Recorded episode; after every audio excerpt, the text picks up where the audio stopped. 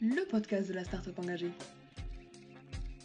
Visiter un espace naturel tout en le protégeant, c'est possible Bonjour à toutes et à tous et bienvenue dans ce nouvel épisode du verre à moitié plein, le podcast du tourisme durable par Floqueo. Pour conclure notre semaine sur la protection de la biodiversité, nous avons rendez-vous avec la Ligue de protection des oiseaux, cette association qui œuvre depuis 1912 pour la connaissance et la protection de la nature, des espèces et des espaces naturels. Nous sommes en compagnie de Céline Blanc, responsable projet et loisirs, qui répondra à toutes nos questions sur le rôle du tourisme pour la protection de la nature et de la biodiversité. Céline, bonjour. Comme d'habitude, on va commencer euh, par une petite présentation. Est-ce que tu pourrais présenter euh, la LPO aux auditeurs qui euh, ne connaîtraient pas cette association, donc son histoire, ses actions sur le terrain, etc. Et puis présenter ton rôle au sein de l'association? Alors oui, bonjour. Donc l'association, voilà, c'est une association qui a plus de 100 ans, qui, qui existe quand même maintenant depuis un sacré moment. Euh, la LPO, donc c'est historiquement la Ligue de protection des oiseaux. Aujourd'hui, on, garde plus le sigle LPO parce que l'action de la LPO va bien au-delà de la protection euh, des oiseaux. On parle vraiment maintenant de la, protection de la biodiversité au sens large. La LPO, son rôle, bah, c'est d'agir et euh, voilà, de favoriser des actions en faveur de la, nature, de la biodiversité dans différents domaines, euh, la connaissance, la protection, la recherche, et puis tout un volet aussi sur l'éducation, la, sensibilisation des publics. Et, et donc, donc, toi, ton métier, c'est responsable du pôle euh, tourisme et loisirs euh, nature. En quoi, euh, en quoi ça va consister exactement? Alors, mon, poste aujourd'hui, alors c'est responsable de projet, un tourisme et loisirs nature. je rajouterai même aujourd'hui les sports de nature parce que c'est, c'est voilà, un corde aussi importante à, mon arc. Donc moi, mon rôle à la LPO, c'est, c'est d'animer le réseau en fait. Euh, autour de cette thématique. Et donc, je travaille euh, chaque jour en lien avec euh, ben, une multitude d'associations locales, LPO. La LPO, c'est un peu comme une franchise, hein, si vous voulez, pour imaginer ces différentes associations qui sont partout en France et qui sont autonomes dans leur fonctionnement, mais on a évidemment une feuille de route en commun, puis des, voilà, des, objectifs et des valeurs communes. Mais donc, c'est un réseau d'associations à travers tout le territoire. Et, et donc, moi, mon rôle, c'est de coordonner, d'animer le réseau sur cette thématique. Donc, à travers travers deux projets euh, nationaux euh, assez importants qui, euh, qui sont le programme des séjours nature. Donc c'est tout un programme de courts et moyens séjours en fait, voilà, pour emmener les gens à la découverte de la biodiversité en France particulièrement. On avait tout un volet aussi à l'international pendant de nombreuses années, puis c'est un positionnement qu'on a revu aussi récemment à la LPO en se disant ben, la nature en fait elle est quand même tout près de chez nous, puis déjà sur le territoire national il y a déjà plein de petits coins de nature, des, trésors de biodiversité ben, un peu partout en France. Et on a surtout des LPO euh, euh, locales qui sont passionnés avec des guides, euh, des guides ornithos qui sont plus que passionnés par leur métier et qui, vont qui sont en capacité d'emmener, euh, d'encadrer des petits groupes. Donc aujourd'hui, on a euh, voilà, tout un programme euh, de séjours. C'est une trentaine de, séjours en France avec voilà, des, des, destinations un peu différentes. Ça va de la façade atlantique au sud de la France, voilà, en, passant par des territoires connus et moins connus. Et pour ça, on travaille avec un voyagiste naturaliste qui s'appelle Excursia et qui donc est chargé de la promotion et de la commercialisation de ces, de ces séjours puisque la, LPO ne dispose pas d'agrément pour pouvoir commercialiser des voyages. Donc on, travaille avec ce partenaire qu'on, voilà, avec qui on partage aussi des valeurs communes autour de la découverte et de la préservation de la nature.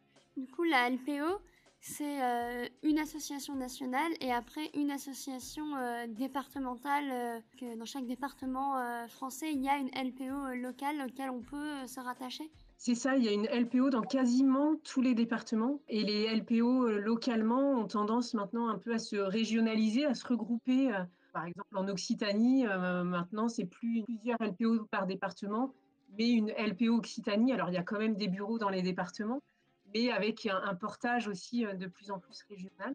Alors maintenant, nous allons, on va rentrer au cœur de, notre problématique, de, la thématique du jour. Que le tourisme, est souvent accusé de participer à la fragilisation, voire à la destruction euh, des milieux naturels, et puis de causer donc des dommages à la faune et à la flore qui vivent sur place. Pourtant, bah, on le sait, le tourisme c'est aussi un temps privilégié pour faire de la sensibilisation, parce que bah, les gens sont en vacances, en temps libre, et donc ils vont être plus disponibles et plus à l'écoute. Alors je l'ai déjà dit dans un précédent podcast avec l'association Surfrider Foundation, mais aujourd'hui on va voir apparaître un, un nouveau paradigme où on considère le tourisme plutôt comme un facteur de protection et de sensibilisation. Et c'est d'ailleurs cette vision-là du tourisme que nous, à travers le podcast, on essaye de transmettre. Et donc ma question, ça va être comment avec la LPO, est-ce que vous agissez avec donc euh, ces séjours pour créer un tourisme qui va être positif pour l'environnement? Euh, Comment va euh, concrètement, on va dire, se dérouler un séjour avec la LPO Quelles activités, par exemple, on va pouvoir, on va pouvoir participer? Alors, les, séjours nature de la LPO voilà, sont quand même assez orientés sur la découverte des oiseaux. C'est vrai que les clients qui, qui suivent les séjours, c'est vraiment pour la découverte des oiseaux et bénéficier vraiment de l'expertise des guides euh, ornithologues euh, de la LPO. Euh, nos séjours, en fait, ils sont conçus donc avec la, LPO locale, hein, même si moi je suis au pilotage et un peu à la coordination nationale, mais c'est vraiment la LPO locale qui maîtrise, qui connaît son territoire et secteurs intéressants aussi à visiter. Et donc, voilà, opter au maximum pour des déplacements euh, doux, hein, euh, donc trouver des hébergements assez centraux, soit pour euh, déplacer à pied ou sur certains séjours aussi, on a des déplacements à vélo. essayer au maximum au niveau des hébergements, de la restauration, ben, de, choisir aussi des, partenaires voilà, avec des valeurs aussi sur la valorisation des produits locaux, les circuits courts des hébergements quand même avec une démarche aussi euh, voilà, de gestion euh, quand même favorable au respect de la, de la biodiversité. Et euh, sur votre site web, je reprends une phrase que, que j'avais vue. Donc, il y avait écrit que les engagements tourisme et nature donc de la LPO avaient comme objectif, du moins c'était un des objectifs, d'encourager et d'inciter les acteurs et partenaires à prendre en compte la biodiversité dans le développement euh, des projets et des pratiques touristiques euh, sur les territoires. Donc là, ces actions, elles vont faire partie de cet objectif-là, où il y a d'autres... ouais, Tout à fait, c'est vrai que voilà, mon, rôle aussi, c'est euh, c'est d'accompagner donc le réseau LPO dans ces discussions aussi avec les acteurs locaux, les acteurs du tourisme, et, voilà d'apporter nos, connaissances aussi, notre expertise sur la, biodiversité et euh, non pas pour euh, interdire les pratiques, faire en sorte de mettre sous cloche la nature, hein, c'est quand même pas, c'est pas l'idée derrière ça, mais c'est d'engager le dialogue localement, euh, de faire partie des discussions quand il y a des lancements ou des, mises à jour de stratégies tourisme notamment, essayer d'apporter un petit peu cette vision, le besoin de protéger la nature, qui, comment protéger ces petits joyaux pour continuer à, à ce que les gens puissent s'émerveiller et en même temps bah, protéger ce qui nous fait vivre. Alors maintenant, on va passer à la partie pratique euh, de l'épisode. Euh, en tant que touriste, quand on voyage, quand on se balade, quelles actions simples et concrètes est-ce qu'on peut mettre en place pour protéger la, euh, la faune et puis la flore que nous rencontrons? Ben, je, dirais que le comportement premier, enfin, déjà, c'est d'avoir conscience quand on se promène qu'on n'est pas tout seul et qu'il y a tout un monde euh, animal et végétal qui nous entoure. Donc avec euh, voilà des espèces vivantes sur le sur le milieu et ça on en a pas forcément conscience. Donc déjà d'avoir cette relation à la nature et ce, cette prise de conscience, c'est déjà la première étape, je dirais. Et puis voilà, au risque de paraître un peu euh, rébarbatif, c'est euh, le deuxième point, je dirais que c'est bien respecter en fait quand il y a des indications, des messages de sensibilisation à l'entrée des sites euh, naturels. C'est le cas quand on pénètre par exemple sur une réserve naturelle, il y a toujours des, recommandations par rapport au comportement à avoir. C'est des, choses, voilà, des panneaux devant lesquels on passe bien souvent sans s'attarder. Mais vraiment, j'y attache une grande importance aujourd'hui, surtout depuis que je travaille à l'LPO. Et quand on, voit sur les panneaux euh, les recommandations, voilà, de bien rester sur le sentier, de pas cueillir euh, les fleurs, des choses comme ça, ben c'est ça commence par là en fait la préservation de, de la nature. Et, euh, et c'est pas tant voilà le, comportement individuel qui est visé, mais c'est la, répétition de ces comportements. C'est-à-dire que si euh, une personne sort du sentier pour prendre une photo ou s'écarter un petit peu pour s'approcher euh, d'une fleur ou quoi que ce soit, on n'a pas l'impression que a un impact. Mais finalement, si s'il y a 10 personnes qui font ça, ou 20 ou 30 ou 40 sur le même espace, ça va vite dégrader en fait le milieu. La préservation de la nature sans faire beaucoup d'efforts, en fait, ça commence vraiment voilà, par là, par respecter les, indications. Et dans le même ordre d'idées, est-ce que tu aurais des conseils à nous donner pour réussir son observation des oiseaux en balade? Oui, alors euh, c'est vrai que je suis pas forcément euh, ornitho, moi. Je suis pas spécialiste, mais je dirais que quand même pour observer les oiseaux, faut se lever tôt le matin. C'est quand même là qu'on a le plus de chances de, les observer. Et puis en plus dans une ambiance plutôt euh, agréable au lever du jour. et c'est là en fait où les oiseaux se nourrissent. Donc je dirais, euh, pour avoir cette chance-là de, voir les oiseaux, faut, faut être un lève-tôt. Pour terminer cette euh, partie pratique, est-ce que tu pourrais nous raconter une anecdote de terrain qui t'est arrivée en travaillant auprès de la LPO, une anecdote qui t'a marqué, qui t'a inspiré et que, tu aimerais nous partager euh, aujourd'hui? La LPO, c'est vrai que c'est une association que je connais depuis longtemps, puis avec laquelle j'ai travaillé, mais plus en tant que partenaire, parce que moi je viens du milieu touristique, hein. j'ai travaillé en office de tourisme, c'était ma première expérience professionnelle pour développer des sorties nature euh, sur le, bassin d'Arcachon. Et la LPO était juste à côté, euh, menait aussi, euh, faisait des sorties voilà, sur un espace naturel sensible, donc j'étais à côté d'eux. Après, j'ai travaillé dans un parc naturel régional et la LPO aussi était toute proche, donc ça m'a suivi un petit peu sur tout mon parcours. Mais vraiment, le moment où j'ai découvert aussi une nouvelle facette de la LPO, c'est surtout ce qui est soins à la faune sauvage et j'ai eu l'occasion de visiter euh, deux centres de soins, un euh, dans le sud de la France en, Occitanie, puis un autre euh, en Bretagne à la station de l'île Grande.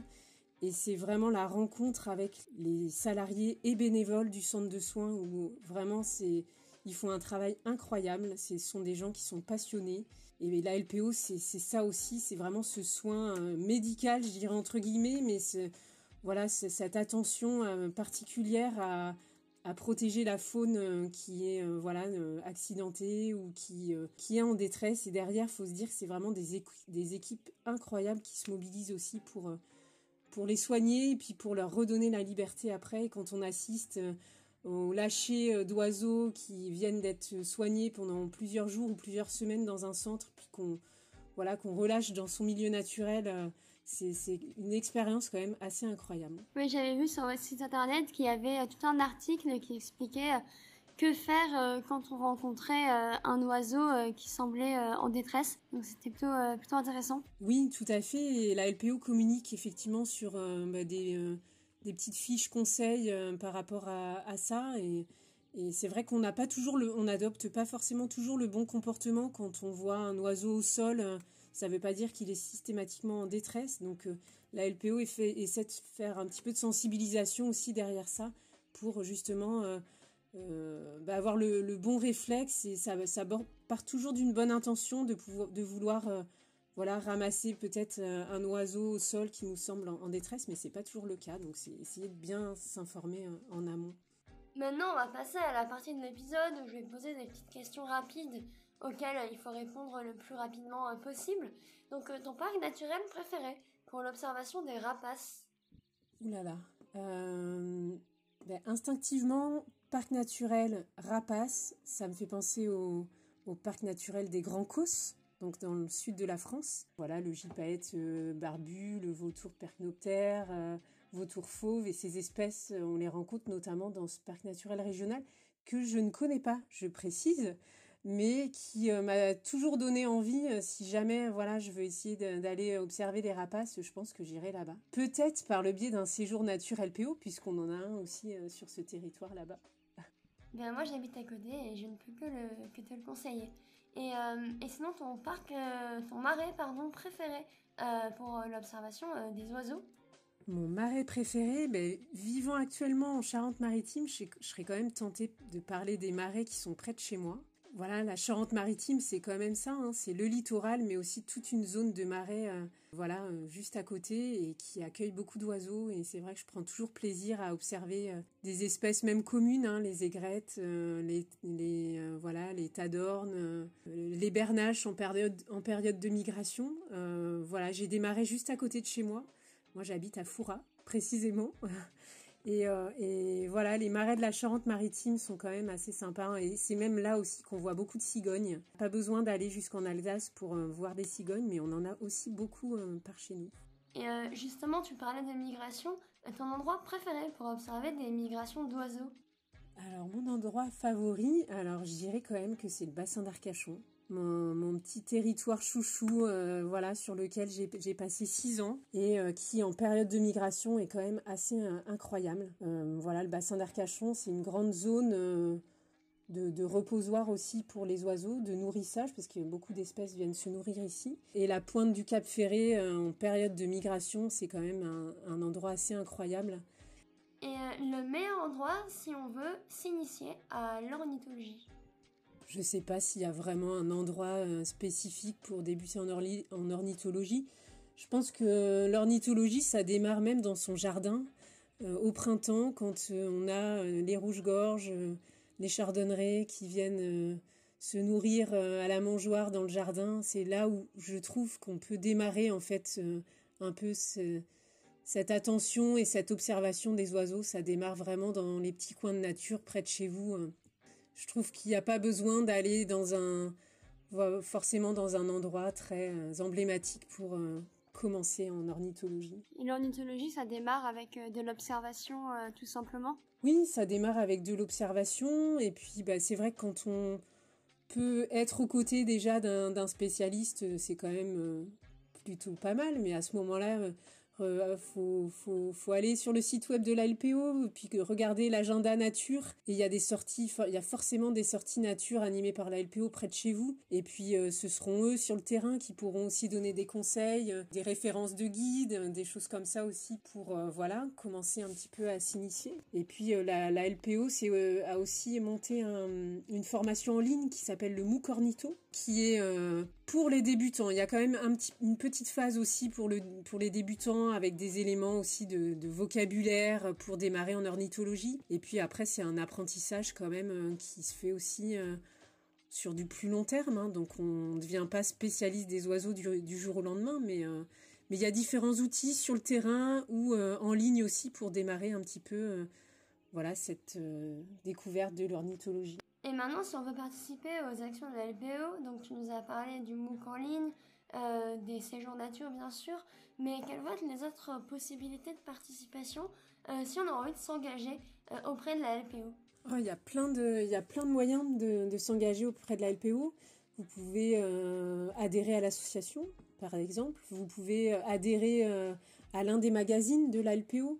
La LPO développe deux magazines, l'Oiseau Mag Junior et l'Oiseau Mag plus pour les publics adultes, qui sont euh, des magazines mais incroyables. Pour les enfants, c'est le magazine 7-12 ans avec euh, voilà des, reportages, des, activités euh, manuelles aussi à travers le magazine, des jeux. c'est super ludique, c'est vraiment top. Et puis le magazine pour les adultes aussi qui est avec beaucoup de photos qui, qui donne vraiment envie. Donc en, adhérant aussi à ces magazines, c'est un moyen de soutenir l'association. Vous pouvez devenir bénévole aussi en contactant euh, la LPO près de chez vous qui euh, aura peut-être des missions de bénévolat euh, pour vous. Voilà, c'est faire des dons aussi. Hein. Il y a toujours des campagnes un peu avec des appels aux dons que la LPO lance pour préserver les espèces et puis participer à la conservation et à la préservation des espèces. Vous pouvez créer un refuge LPO par exemple si vous avez un un beau jardin euh, ou même un petit jardin. Et on fait même pour les balcons.